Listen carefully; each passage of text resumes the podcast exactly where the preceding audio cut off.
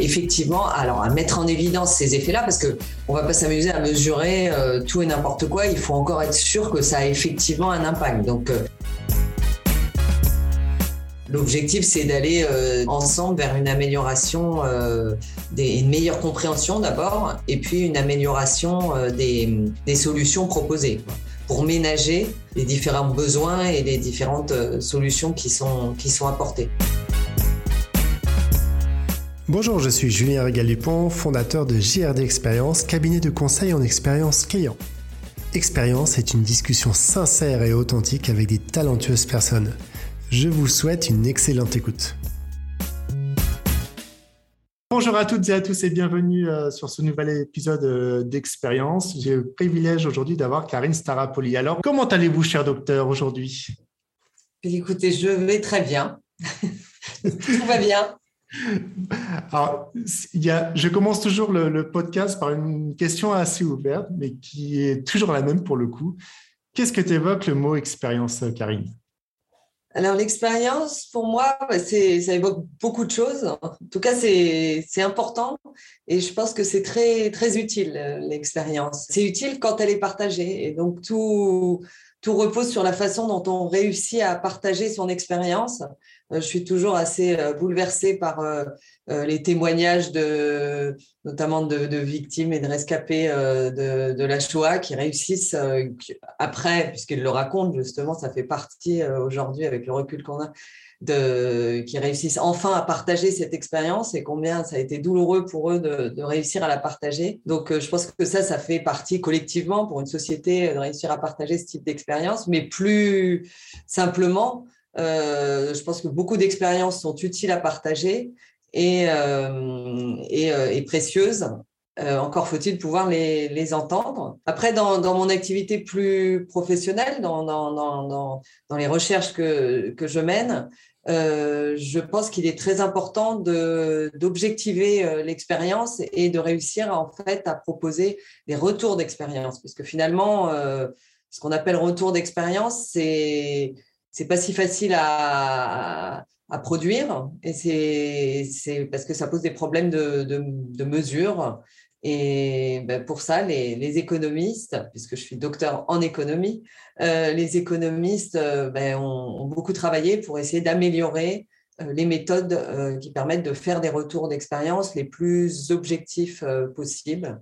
donc, ça passe par des études de cas, mais aussi des méthodes un peu plus sophistiquées.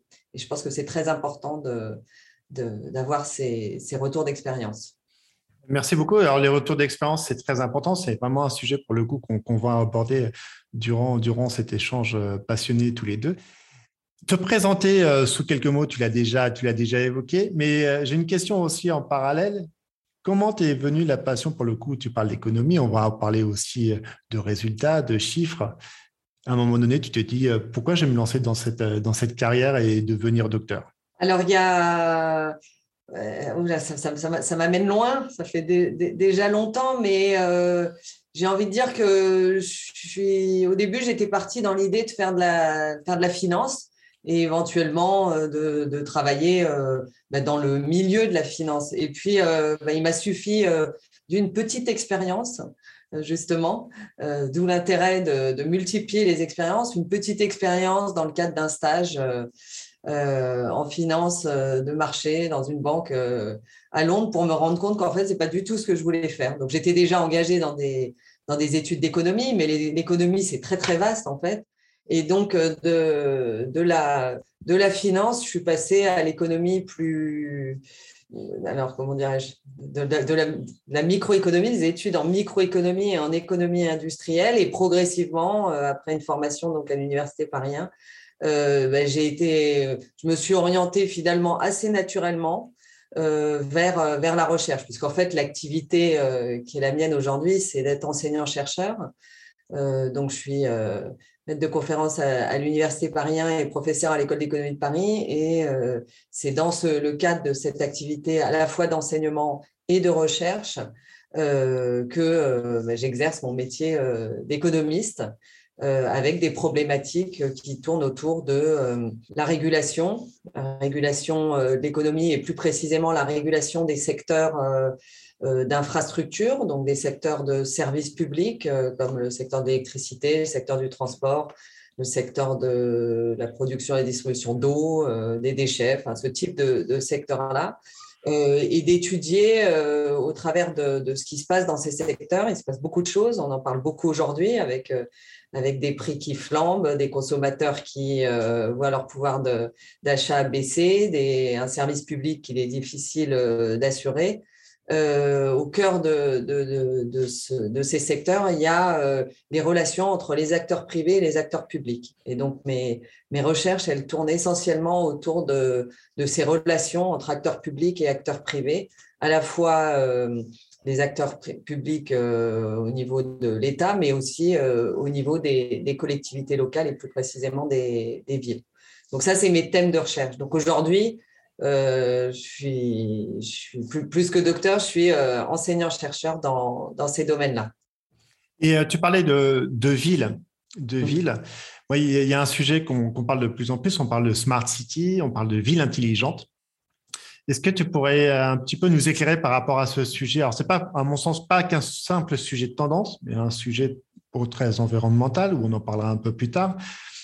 Est-ce que tu pourrais dire euh, des choses et par rapport à ta recherche aussi, tes recherches, pourquoi maintenant tout simplement on parle de ville intelligente Alors c'est effectivement aujourd'hui euh, les villes, elles, se doivent, elles veulent, euh, elles revendiquent d'être effectivement intelligentes, bien qu'aujourd'hui le terme intelligente ou smart est, déjà un peu galvaudé, c'est-à-dire que c'est un terme qu'on utilise et qui était assez euh, précurseur dans les années euh, début des années 2000 et aujourd'hui on y met tellement de choses qu'on sait plus trop euh, plus trop ce que ça veut dire.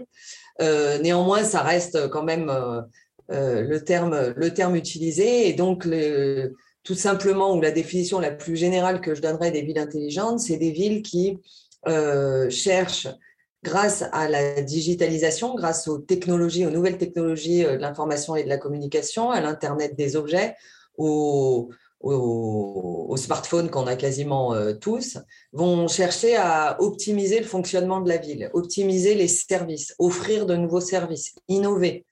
Euh, et donc, elles se servent de cette euh, transformation digitale pour notamment remplir la deuxième transformation qu'il faut absolument qu'elle qu'elles réussissent cette fois, qui est la transformation écologique. Donc, elles mettent le digital au service de l'écologie et euh, cette démarche-là, en fait, c'est plus la démarche, euh, peut être considérée comme euh, intelligente. Mais à la base, il y a de la technologie.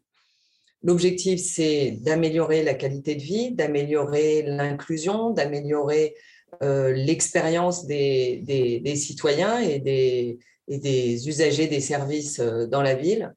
Euh, avec toujours évidemment l'impact environnemental en ligne de mire, puisque euh, c'est dans les villes qu'il y a la plus grande euh, concentration d'individus et la plus grande consommation d'énergie et donc les plus, grandes, les plus grands niveaux de pollution. Donc c'est pour ça que c'est à cette échelle-là qu'il faut faire des efforts évidemment très importants.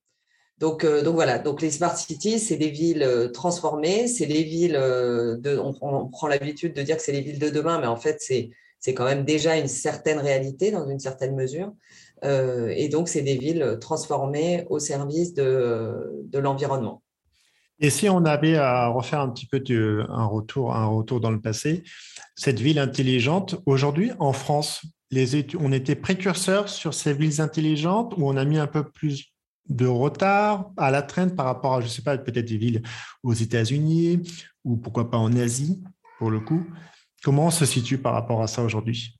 Alors, effectivement, précurseur, je n'irai pas jusque-là. Après, on a pris notre part à, ces innovations et à ces expérimentations, puisqu'en fait, on se rend compte aujourd'hui que des vraies villes intelligentes, il y en a, il y en a peu qui pourraient euh, prétendre à un label. Euh, et en règle générale, c'est des quartiers, c'est des, hum, oui, des, sous-parties d'une ville qui peuvent euh, prétendre à euh, être considérées comme intelligentes. Pour autant, il y, a des, concours, il y a des rankings, il y a des, tas de classements de ces villes intelligentes. Et effectivement, les villes françaises, elles figurent rarement dans le, dans le top de ces classements à l'échelle internationale. Euh, où on va retrouver euh, plutôt euh, Singapour, Abu Dhabi, une ville en Corée, Songdo. Enfin voilà, on va trouver des exemples emblématiques. Après, ça dépend de ce qu'on y met derrière. Donc c'est pour ça que c'est difficile parce que justement, il y a cette, cette question de la mesure de qu'est-ce qu'on appelle ville intelligente par rapport à quel impact et quelle efficacité. Et c'est là où on peut commencer effectivement à, discuter de la labellisation qui ne veut pas dire grand-chose. Donc, je dirais, plutôt que de regarder euh, le côté un peu vitrine, qui a d'ailleurs fait beaucoup de mal à la ville intelligente, parce que euh, à force de vouloir euh, être le premier à expérimenter un, nouveau système d'éclairage intelligent, par exemple, ou un nouveau système de vidéo, ou une nouvelle application, ou un nouvel type de, mobilité. On, est un peu dans la course à l'innovation. On développe ces innovations à une échelle forcément réduite. On ne pense pas au déploiement euh, à l'échelle plus industrielle, on va dire. Et, on passe tout de suite à une autre innovation pour être encore le premier et faire un peu et chercher, le, et chercher les, les lumières. Or, euh, c'est vraiment le moment de se poser, de faire des retours d'expérience, mais des vrais retours d'expérience, de voir quel a été l'impact, qui a bénéficié de ces, innovations-là, de ces changements-là, quels sont euh, donc les impacts positifs, mais aussi euh, négatifs, et, et, faire évoluer les choses pour pouvoir ensuite les généraliser. Parce que si on continue à enchaîner les expérimentations, euh, on va perdre les acteurs économiques parce qu'ils s'y retrouvent pas évidemment. Euh, et puis on va, euh, voilà, on manquer de, cohérence dans le développement des villes vers une plus grande, une plus grande efficacité. Donc c'est la démarche elle-même qui est, qui est problématique. Là, le, sujet que, que, tu avais évoqué, donc la recherche de la nouvelle innovation pour être les premiers, les précurseurs, à un moment donné, il y a la chose que, tu fais que tu fais au quotidien, il y, a la, sphère économique pour le coup. Donc, comment aujourd'hui on arrive à mesurer cet impact, mais d'un point de vue économique, et de se dire que peut-être dans les 5 ans ou dans les 10 ans, ça sera vraiment intéressant et heureusement qu'on aura lancé cette innovation. Comment on met ça en place aujourd'hui? Parce que je connais des startups qui, euh, font euh, des rotations régulièrement sur leurs produits euh, parce qu'elles pensent vendre le produit, le plus beau produit, mais à un moment donné, c'est que derrière, si tu n'as pas fait le bon, impact, la bonne visualisation au niveau de l'économie, du, market fit, comme ils disent, etc., comment tout simplement on arrive à mettre ça en place d'un point de vue vraiment pour le coup recherche au niveau de l'économie? Alors, d'abord, il s'agit d'en avoir conscience de la nécessité de mesurer cet impact. Euh, parce que l'impact, euh, quand on commence à le mesurer, on ne sait pas si ça va être positif ou négatif. Une politique de euh, typiquement de piétonisation ou la fermeture des voies sur berge, l'ouverture aux piétons, peut-être que l'impact environnemental n'est pas celui qui est attendu ou celui qui est espéré, parce que effectivement, on voit bien qu'il y a un report des voitures, des berges au-dessus. donc, politiquement, ça peut ne pas être si vendeur que ça et ça peut pousser des acteurs publics notamment des, décideurs et des, élus, à se dire, oh là là, n'évaluons pas, euh, faisons, et puis on verra après ce qui se passe quelles sont les conséquences. Donc, euh, la première, la première euh, le premier levier, c'est la culture de l'évaluation. Et donc, je pense que chez les acteurs publics, chez les décideurs, il faut avoir le courage de faire une évaluation. Alors, une évaluation ex ante et une évaluation ex post, c'est-à-dire avant de lancer un projet, avant de lancer un investissement, une politique euh, publique dont on attend forcément un impact, il faut être en mesure de dire mais je vais me poser, je vais réfléchir et je vais voir si ça vaut le coup. Alors, qu'est-ce que ça veut dire ça vaut le coup? Ben, Quand on est euh, sur ce type de, de sujet-là, c'est est-ce que ça crée de la valeur collective pour l'ensemble de euh, la société, pour l'ensemble de la ville, des citoyens, de l'écosystème euh, économique, des entreprises. Euh, donc ça, c'est ce qu'on appelle aujourd'hui les méthodes d'évaluation socio-économique ou les analyses coûts-bénéfices. qui consistent précisément à, mesurer cette valeur, mais à mesurer cette valeur dans une unité unique qui est euh, ben, une unité euh, marchande, enfin des, des euros. Quoi. Et donc à monétiser à la fois les coûts d'un côté et les bénéfices de l'autre, notamment les bénéfices qui, à la base, ne sont pas marchands, les bénéfices intangibles, mais auxquels on va chercher à donner une valeur. Et cette méthode-là, c'est vraiment une méthode scientifique qui a été développée euh, depuis, euh, depuis de nombreuses années, euh, notamment dans le secteur des transports. Et là, pour le coup, les chercheurs français autour de d'Émile Quinet ou de Roger Guenry, qui sont des chercheurs aujourd'hui émérites à l'École d'économie de Paris, ont, beaucoup contribué à ces travaux-là. Euh, pour essayer de développer des valeurs euh, tutélaires, des valeurs types pour euh, tous ces co-bénéfices ou co, enfin, qui peuvent être aussi des impacts négatifs, des externalités négatives, pour en tenir compte dans le bilan qu'on fait de ces différentes politiques ou de ces différents investissements. Et dans ce cas-là, la méthode, elle est vraiment simple sur le principe. On va balancer les coûts d'un côté, euh, en investissement, euh, mais aussi en, personnel, en tous les, coûts que ça va entraîner, euh, avec, avec les bénéfices et notamment tout le volet environnemental. Donc, c'est ce qu'on appelle l'évaluation socio-économique et qui vise à produire ce qu'on appelle le, la valeur actualisée nette socio-économique en euros. Et là, c'est simple, ou c'est positif ou c'est négatif. Euh, si c'est positif, eh bien, dans l'absolu, tout va bien. Si c'est négatif, eh bien, il faut se poser la question de savoir si euh, un projet qui crée une valeur actualisée nette, donc sur, en plus, euh, je n'ai pas précisé, mais l'évaluation, elle se fait sur, sur toute la durée de vie du projet, sur le, en tenant compte aussi du, du long terme, parce que la dépense, elle a lieu aujourd'hui, mais les bénéfices et les coûts, ils peuvent, euh, ils peuvent engager évidemment euh, le futur. Donc, c'est ramener tout à la valeur d'aujourd'hui pour pouvoir prendre la décision en toute connaissance de cause. Et donc, il peut arriver de lancer des projets avec une valeur actualisée nette négative, mais à ce moment-là, il faut avoir euh, le, courage politique et la possibilité de justifier pourquoi on se lance dans un projet qui a une valeur actualisée nette négative pour, pour la collectivité. Sachant que la deuxième, la deuxième euh, étape, c'est de savoir qui sont les gagnants et qui sont les perdants dans ce projet. Et c'est là où la politique rentre en ligne de, compte, c'est-à-dire qu'effectivement, on peut justifier qu'un projet, euh, certes, coûte à la collectivité, par exemple, à l'acteur public, mais bénéficie tellement aux, citoyens qu'on lance le projet. Et il y a, en matière de services publics, euh, de nombreux services publics dont on sait qu'ils euh, bénéficient plus à certains qu'à d'autres, mais euh, c'est une volonté politique de, de, leur, de les soutenir malgré tout.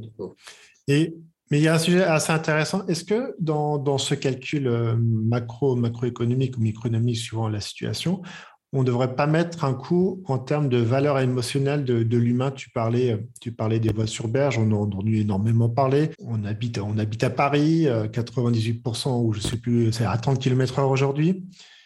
Donc ça peut partir, ça peut partir d'un pouvoir public qui, décide ça. Mais est-ce qu'il prend en compte aussi que la personne elle va mettre du temps hein, pour rentrer chez elle, donc elle va être plus fatiguée? Est-ce que ça c'est pris en compte dans le calcul, dans le calcul du coût? Alors effectivement, c'est tout l'aspect euh, novateur de, ces méthodes-là, c'est de réussir à, monétiser quelque chose qui effectivement semble assez euh, peu marchand, qui est euh, notamment la valeur du temps. Alors ça, cette valeur-là, elle, a été évaluée depuis, depuis déjà longtemps dans le cadre typiquement des, questions de, transport, du temps gagné, euh, bien c'est euh, ça a une valeur. Donc mais ça a même effectivement une valeur monétaire hein, euh, donc donc ça c'est la première chose. Mais plus récemment on tient compte aussi du bien-être et voire du bonheur, si c'est un nouveau champ de l'économie, l'économie du bonheur, de pouvoir mesurer ce bonheur ce plaisir que vont prendre des usagers à euh, utiliser un moyen de transport qui, dans lequel ils se sentent libres. Donc, je pense particulièrement, parce que j'ai un petit peu travaillé sur la question, aux, trottinettes euh, en free floating. Euh, une partie du motif pour lequel les, utilisateurs disent utiliser la trottinette, c'est qu'ils se sentent libres.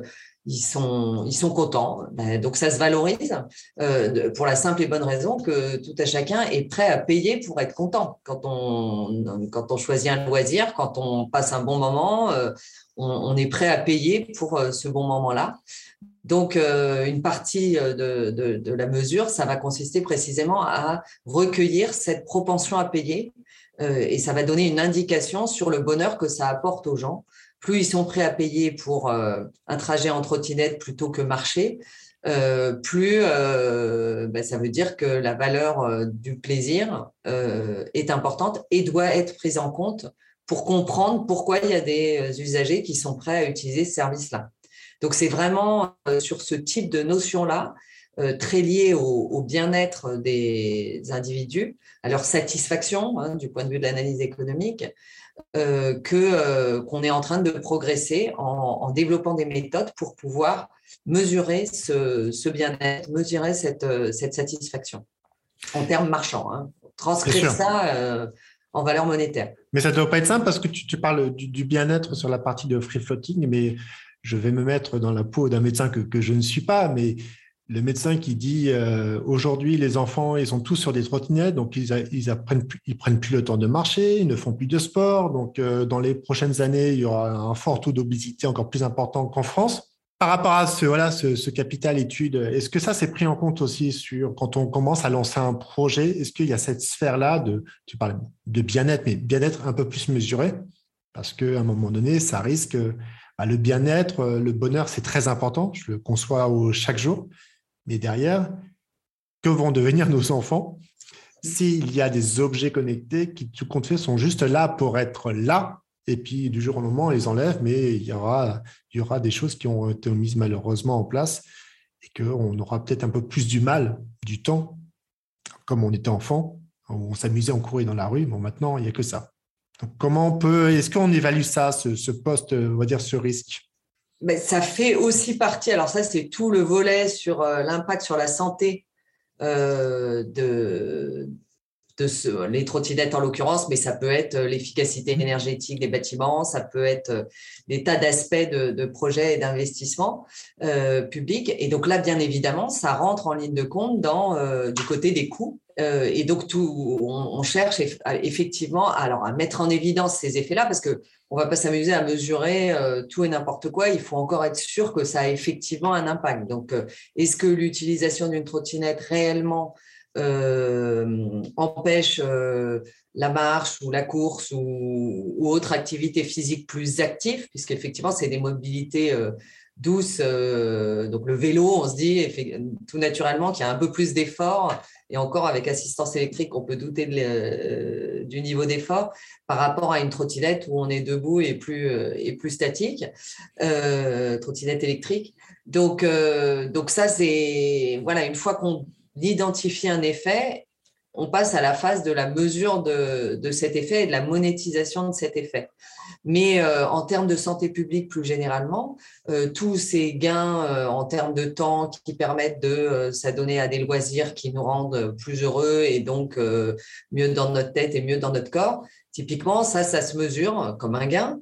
et inversement, tout, c'est toutes les conséquences d'une politique de mobilité qui mettent des, tas de, gens dans les transports, tout stressés, euh, en les faisant se lever beaucoup plus tôt et, en justement réduisant euh, la mobilité active qu'ils pourraient avoir, ben ça, ça rentre comme, euh, comme des coûts et des coûts sur la santé. Donc là, c'est aussi des travaux qui sont menés, et notamment à l'école d'économie de Paris au sein de, de la chaire Ospinomics, pour essayer de progresser dans l'évaluation de l'impact sur la santé de tout un tas de, politiques et de et d'investissements euh, et de projets euh, particuliers. Quoi. Parce qu'il y a aussi, bah ça c'est un sujet très important, tu parlais de, se retrouver stressé quand on prend les transports en commun. Est-ce que c'est pas, je ne dirais pas tout simplement au pouvoir public, mais aux entreprises de, d'essayer pour le coup de mieux d'accompagner leurs équipes parce que pareil si tu vois quelqu'un qui est sur la voie euh, qui va te qui va être énervé donc euh, malgré qu'il y ait 50 personnes sur la voie et qu'aujourd'hui avec la distanciation euh, c'est compliqué on prend les transports en commun et ça, je pense que ça a été calculé, mais on sait que malheureusement, la partie pollution dans les transports en commun, ce n'est pas ça. C'est pas, c'est pas si simple. Hein. Donc, Est-ce qu'il y a vraiment cette, démarche de dire aujourd'hui, OK, on a, on a vu ce qui s'est passé dans le passé dans, dans, la mobilité, dans les transports, dans les objets connectés, et de se dire comment, compte fait, on peut éviter, et on parlait du bien-être, de minimiser que ce soit et maximiser le bien-être des personnes qui vont prendre ces transports en commun en essayant de travailler plus sur la partie psychologique. Et quand elles seront au travail, elles sont encore plus productives, donc automatiquement plus de gains pour l'entreprise et vice-versa. Est-ce qu'il y a est-ce qu'il y a des travaux qui sont faits de recherche euh, sur l'épanouissement, on va dire pas que sur l'épanouissement des personnes, mais sur cette recherche dans, le coût, je vais essayer de trouver la meilleure solution, même si on n'est pas dans le monde des bisounours, on est d'accord. Mais comment Moi, je suis sûr que le monde de la recherche là-dedans, il a un poids énorme versus ces entreprises qui malheureusement ne euh, bah, mettent pas toujours ça en place ou le font croire. Il y a effectivement, euh, je mentionnais les, travaux récents euh, euh, autour de, ce qu'on appelle l'économie du, bonheur, qui, sont, qui sont nés encore par mes collègues ici à l'école d'économie de Paris, où effectivement l'objectif c'est d'essayer d'identifier en allant jusque sur des dimensions aux frontières avec la, psychologie, mais aussi dans des travaux avec des, neuroscientifiques, euh, avec des, psychologues, euh, pour, euh, pour essayer d'affiner ce, qui, ce qui permettra d'améliorer ce fameux bien-être. Et les entreprises bah, sont aussi un acteur de ce bien-être-là. Et, et, tu le mentionnais, elles y ont aussi un intérêt. Et quelque part, ce qui permettra d'être le plus optimiste possible, c'est de se dire quand que, comme elles ont conscience du, de l'intérêt qu'elles peuvent tirer d'avoir des salariés euh, qui sont euh, heureux euh, de travailler plutôt que de cumuler des arrêts de travail et un manque de productivité lié à des conditions de vie trop, trop difficiles. Je pense qu'on va tous, on va tous dans la même direction et ça, c'est quand même important à reconnaître. Et le rôle de, des acteurs publics, ben, c'est d'accompagner dans cette direction-là en faisant les aménagements nécessaires, en proposant les infrastructures qui permettent d'avoir les services euh, qui vont avec. Et donc la crise qu'on vient de, vivre aujourd'hui, euh, l'augmentation du télétravail qui a amené quand même à revoir un petit peu la façon dont s'organiser toutes ces, toutes ces activités-là, toute la circulation euh, des, personnes euh, à l'échelle d'une ville, mais plus généralement à l'échelle d'un territoire. L'objectif, c'est d'aller euh, d'aller ensemble vers une amélioration, des, une meilleure compréhension d'abord, et puis une amélioration des, des solutions proposées pour ménager les, les, différentes, les différents besoins et les différentes solutions qui sont, qui sont apportées. Donc j'ai envie de dire, euh, soyons, soyons optimistes. Euh, aujourd'hui, on travaille à la, à la, compréhension. Il y a beaucoup de travaux qui ont été faits, là, lancés dans le, dans le cadre après le Covid, parce que ça, ça a tellement bouleversé que ça a donné des, un certain nombre de données de terrain pour pouvoir voir euh, qu'est-ce qui se passe concrètement quand on, quand on fait du travail, du télétravail, qu'est-ce qui se passe concrètement quand on réduit le nombre de personnes qui sont dans les transports, comment ça se passe? Et donc aujourd'hui, on est dans une phase d'analyse de ces, de ces données-là. Euh, et, j'espère que les solutions qui seront euh, apportées, parce que euh, tout le monde y a intérêt, seront bénéfiques collectivement et puis bah, au plus de gens pris individuellement. Après, ça ne changera pas qu'il y a toujours des gens qui, eux, vont devoir rester dans un schéma plus traditionnel et, et, supporter les, conditions plus, plus compliquées. Hein. Je suis d'accord, je suis entièrement d'accord avec toi. Il y, a peut-être, il peut-être un sujet aussi euh, assez intéressant qu'on, pourrait aborder tous les deux. C'est bah, particulièrement toi qui es plus euh, au courant que, de mon côté. Comment aujourd'hui on organise ça dans les contrats? Parce que bon, on travaille des pouvoirs publics, des pouvoirs privés. Est-ce que la partie environnementale, pour le coup, c'est une clause obligatoire par rapport à tout ce qu'il y a aujourd'hui au travers de l'environnement? Tu parlais des bâtiments, des conditions de travail, euh, tout simplement aussi comment on va aller au travail, comment on va se sentir psychologiquement quand on va arriver au travail, toutes ces recherches. Comment c'est matérialisé et comment c'est mis en place dans les contrats? Parce que il y a peut-être des personnes qui nous écoutent aujourd'hui et qui se disent bah, Tiens, je n'avais pas pensé à mettre tout simplement ça ou dans, une clause de mon contrat. Et tout compte fait, bah, quand ça arrive du mauvais côté, il était trop tard. Donc, comment c'est matérialisé aujourd'hui? Alors aujourd'hui, tu parlais d'obligations, euh, ça reste encore euh, des choix. C'est-à-dire que les contrats publics-privés, et notamment euh, ce qu'on appelle les contrats de la commande publique, les, acteurs publics, qui sont en position de, d'acquérir des, biens et des services. et donc, tout ça, c'est réglementé, c'est très encadré par, par le droit de la commande publique. Euh, et donc, l'aspect environnemental, mais aussi l'aspect social, euh, je dois dire, a évidemment une place dans les contrats euh, publics-privés pour la simple et bonne raison qu'on se dit qu'un acteur public, les acteurs publics, tout, tout, tout acteur public confondu, ça représente la commande publique 14% du PIB. Donc, autant dire qu'ils ont un pouvoir de marché très important quand ils, acquièrent des biens, des services ou qu'ils engagent des travaux. Euh, et donc, euh, l'idée, c'est de se dire, ben, si les acteurs publics euh, montrent l'exemple et, sont vertueux dans leur pratique d'achat, notamment, dans leur pratique de commande, et incluent des clauses environnementales et choisissent de passer des marchés durables ou verts ou soutenables, selon comment on les appelle, eh ben, ça va impulser un mouvement euh, important avec un impact important et notamment du côté des, prestataires. Donc, euh, donc aujourd'hui, la commande publique, euh, plus généralement, elle est vue comme un instrument de politique environnementale. Et ça, c'est particulièrement intéressant pour l'analyse économique parce que ben, c'est un nouvel instrument par rapport aux instruments plus traditionnels que sont les subventions, les taxes, et la réglementation en général, puisque euh, on peut aussi imposer des normes et puis dire aujourd'hui, euh, soit tous les enfants mangent bio dans les cantines, sinon, sinon c'est pas possible d'acheter des produits. mais c'est quand même assez autoritaire et arbitraire et, un peu et un peu trop rapide peut-être, puisque l'écosystème peut ne pas être capable de suivre. Donc l'idée d'introduire progressivement, et c'est pour ça que c'est encore un choix, dans les contrats des clauses environnementales euh, qui privilégient euh, et qui euh, facilitent l'accès à des produits plus avec un impact environnemental réduit. c'est quelque chose qui est en cours depuis déjà de nombreuses années, mais qui, dans le cadre des dernières directives de la commande publique et la transposition dans le Code des marchés publics, a été encore accéléré.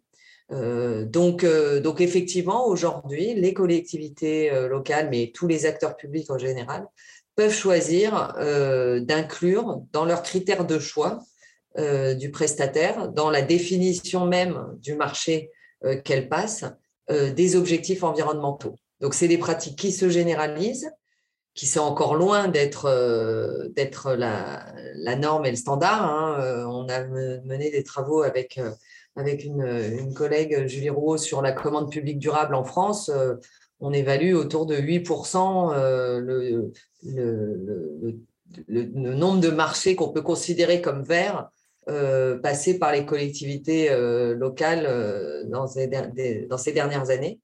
Mais c'est une tendance qui est amenée à se, à se développer puisqu'elle est très soutenue par par, la puissance publique, par le, gouvernement et par les textes législatifs. Alors pour autant, est-ce que c'est la meilleure façon euh, de passer et de généraliser euh, les produits euh, durables ou avec un, impact environnemental réduit ben Rien n'est moins sûr. C'est-à-dire que ce n'est pas le plus efficace peut-être. Hein. C'est-à-dire qu'il y a des, des économistes ont, ont démontré qu'en règle générale, euh, quand on a un objectif, il faut utiliser un seul instrument. Or, l'objectif de la commande publique, l'objectif de, de l'achat euh, public, c'est d'abord et avant tout de euh, satisfaire un besoin. C'est pas de remplir en plus un autre objectif de type politique environnementale ou politique sociale ou politique en faveur d'innovation ou politique en faveur des, des PME. Et donc, c'est là où il y a un, des études à mener pour essayer de, mesurer véritablement l'efficacité de cette, euh, euh, politique-là, qui est une politique euh, présentée comme en faveur de l'environnement. Oui, et surtout qu'on est, on est à quelques mois des nouvelles élections, donc il doit y avoir aussi des enjeux de ce style-là. Est-ce que toi, il y a une entreprise qui, te marque en termes, en termes d'impact environnemental, alors que ce soit une start-up ou une grande entreprise, ou pourquoi pas une petite entreprise qui t'a marqué aujourd'hui par rapport à toutes les recherches que, tu fais aujourd'hui?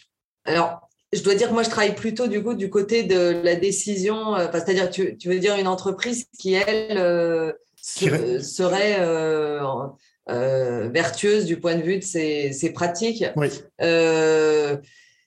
Ben, oui, non, ça, m'est difficile comme ça parce que je, moi, je regarde plutôt les, les collectivités. Du côté des collectivités, euh, qui justement cherchent euh, elles-mêmes à se transformer et qui ont en face d'elles des entreprises qui répondent, hein, euh, bien évidemment.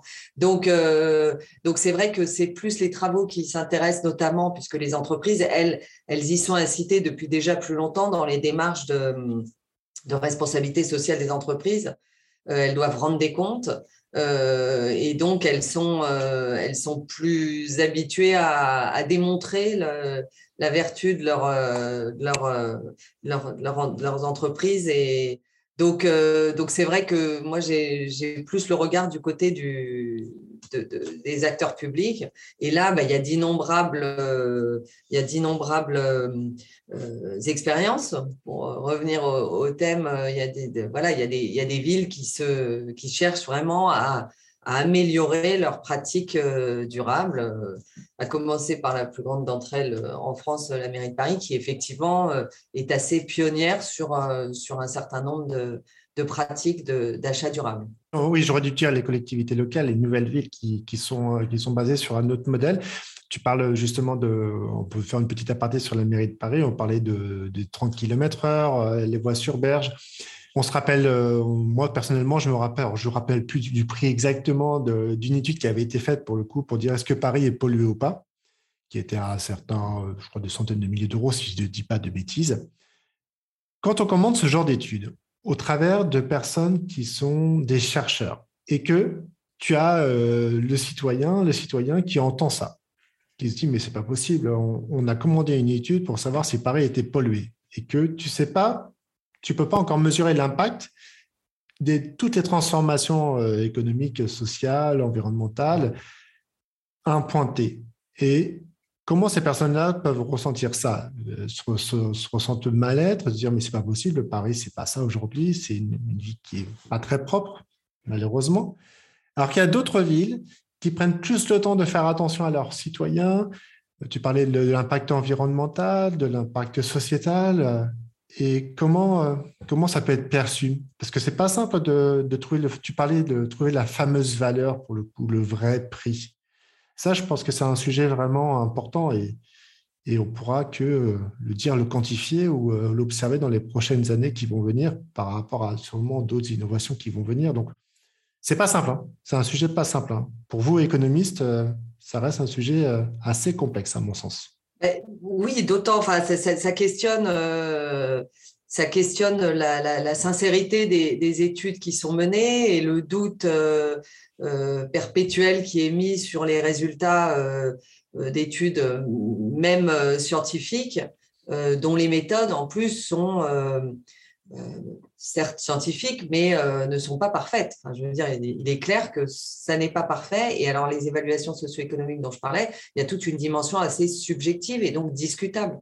Donc, dans la communauté scientifique, on sait discuter euh, des résultats, on sait euh, démontrer les marges d'erreur euh, de ces des études qu'on est en, en, mesure de produire, la qualité des données de base qu'on utilise pour faire les études. Donc ça, c'est c'est justement l'intérêt de la démarche scientifique. et donc aujourd'hui, on vient encore de mettre à jour une controverse avec un travail d'historien, en l'occurrence sur sur ce que savait Total sur sur le sur le, changement climatique et l'impact environnemental de, des activités de, de, production de, pétrole et, autres activités euh, autour des énergies fossiles euh, et comment ils ont cherché à masquer, à transformer, à semer le doute. Donc c'est vraiment une question euh, épistémologique fondamentale sur que fait-on des études et comment s'assurer que les études sont utilisées pour ce qu'elles sont et pas manipulées. Euh, et donc, en matière d'évaluation socio-économique, j'ai envie de dire que là aussi, comme ailleurs, on pourrait. Euh, il y, a un certain nombre de, dangers à, manipuler euh, les résultats et, la sincérité de ces, études-là. Donc, je suis pas sûre d'avoir une, une, solution personnellement. Je sais que effectivement, l'indépendance des experts et euh, le, caractère scientifique euh, est en partie une réponse, mais on voit bien, et le cas des études en question et de la controverse qui est sortie euh, ces derniers jours autour de, des rapports de, Total et ce que Total en a fait euh, met vraiment le doigt sur, euh, sur, ce, sur cet aspect-là.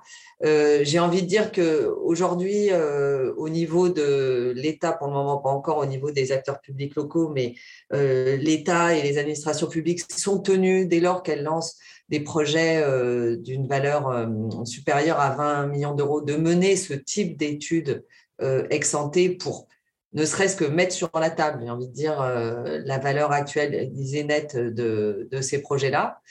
Euh, après, il faut pouvoir faire ses études. Euh, il y a encore peu de gens qui sont en mesure de contribuer à, ces études-là. Il y a des, un certain nombre de, cabinets indépendants qui, se créent. Les, les, scientifiques, les, académiques sont aussi sollicités pour faire ces études-là. Euh, mais euh, après, il faut euh, être en mesure d'être le plus sincère possible dans les résultats qu'on produit. Je pense que c'est ça. Et mettre les choses sur la table et, laisser la, place à la, à la discussion, à la contestation et, à, ce dialogue-là. Mais quand je parlais de changement de culture, ça fait aussi partie de, de, cette culture-là qui est que il faut non seulement produire les études, mais en tirer les conséquences et puis euh, faire attention à la façon dont c'est euh, utilisé. Quoi. Oui, je, oui, je, voyais vraiment, et puis la façon peut-être dont c'est communiqué à certaines, à certaines populations, c'est vrai que c'est, des fois ça peut paraître surprenant. je, parlais, je parlais de, de, ces fameux prix un petit peu exorbitants, mais c'est sûr qu'à un moment donné, la communauté de chercheurs, ils sont là et vous êtes là, et heureusement que vous êtes là je pense qu'il devrait être encore plus présent dans les entreprises parce que ça remettrait vraiment euh, à goût du jour pas mal de choses, de pratiques. Hein.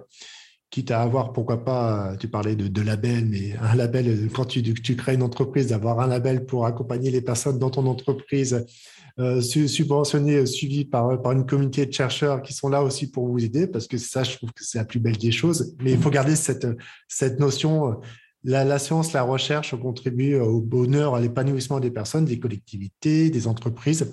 Mais il faut vraiment trouver, pour le coup, voilà, une, bonne façon de communiquer, mais c'est pas toujours si simple, comme tu le disais justement. C'est euh, un débat, je pense, qui peut, qui peut durer des jours et des jours, et c'est ce que tu contribues avec, avec, avec les chercheurs. Mais quelles seraient euh, les actualités aujourd'hui euh, de ta part par rapport à tout ce que tu mènes comme, comme étude Qu'est-ce que tu as envie de raconter à nos auditrices, à nos auditeurs? Alors les, activités, ben, il, y en a, il, y en a, beaucoup, mais je voudrais insister sur deux aspects. La première, c'est dans le cadre d'un d'un master que je dirige à, l'école d'économie de Paris en, en partenariat avec l'école des ponts, qui est précisément dédié à la formation des étudiants sur ces méthodes de calcul économique, sur ces méthodes de calcul d'impact.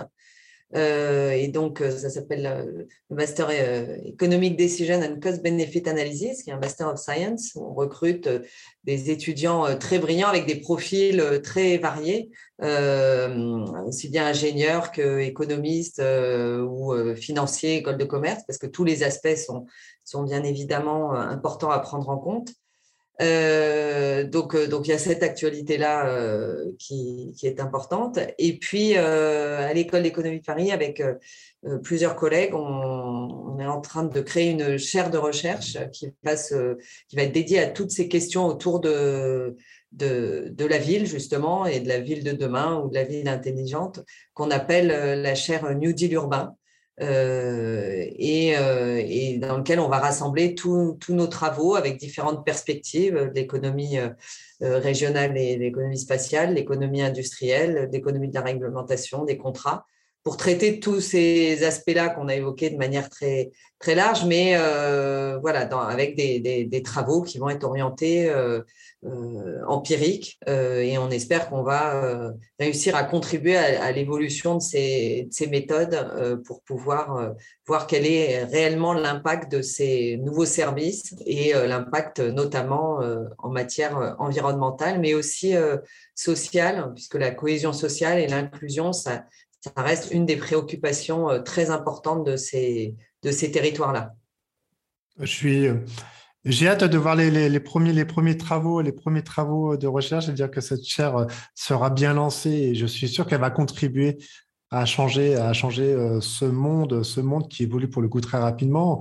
Tu parlais dans, la discussion euh, la crise sanitaire qui a revu quand même beaucoup de personnes. Euh, moi, j'en vois euh, régulièrement des personnes qui sont mal-être, qui ont un gros mal-être. On parlait de bien-être. Donc, grâce au, on va dire, de pouvoir les faire ressortir, de pouvoir les refaire communiquer à l'extérieur grâce à tous les travaux qui sont faits en termes d'évaluation et puis pas que d'évaluation au niveau de l'environnement, mais économique, mais de mettre la sphère, la sphère, comme tu disais, inclusion et puis remettre tout simplement un petit peu l'homme, l'humain aujourd'hui après une crise inédite je pense que ça sera que, bénéfique pour tout le monde.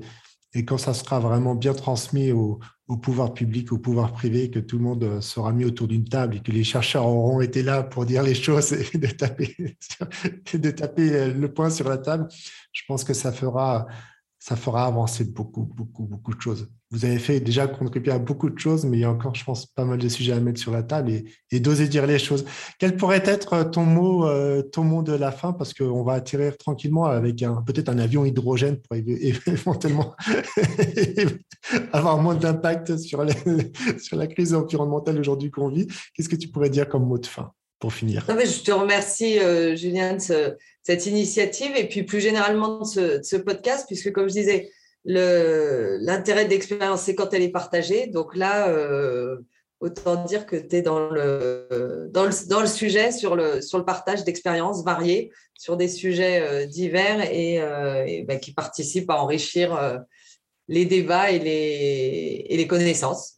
Donc merci, merci à toi. Bah, je te remercie, c'est toi qui qui contribué. merci encore à toutes et à tous euh, d'avoir écouté euh, cet échange passionnant. Je trouve que de toute façon, euh, la chance de ce podcast, c'est d'avoir des personnes sincères, authentiques. C'est un moment d'ouvrir cette porte, de, faire tomber la fameuse langue de bois.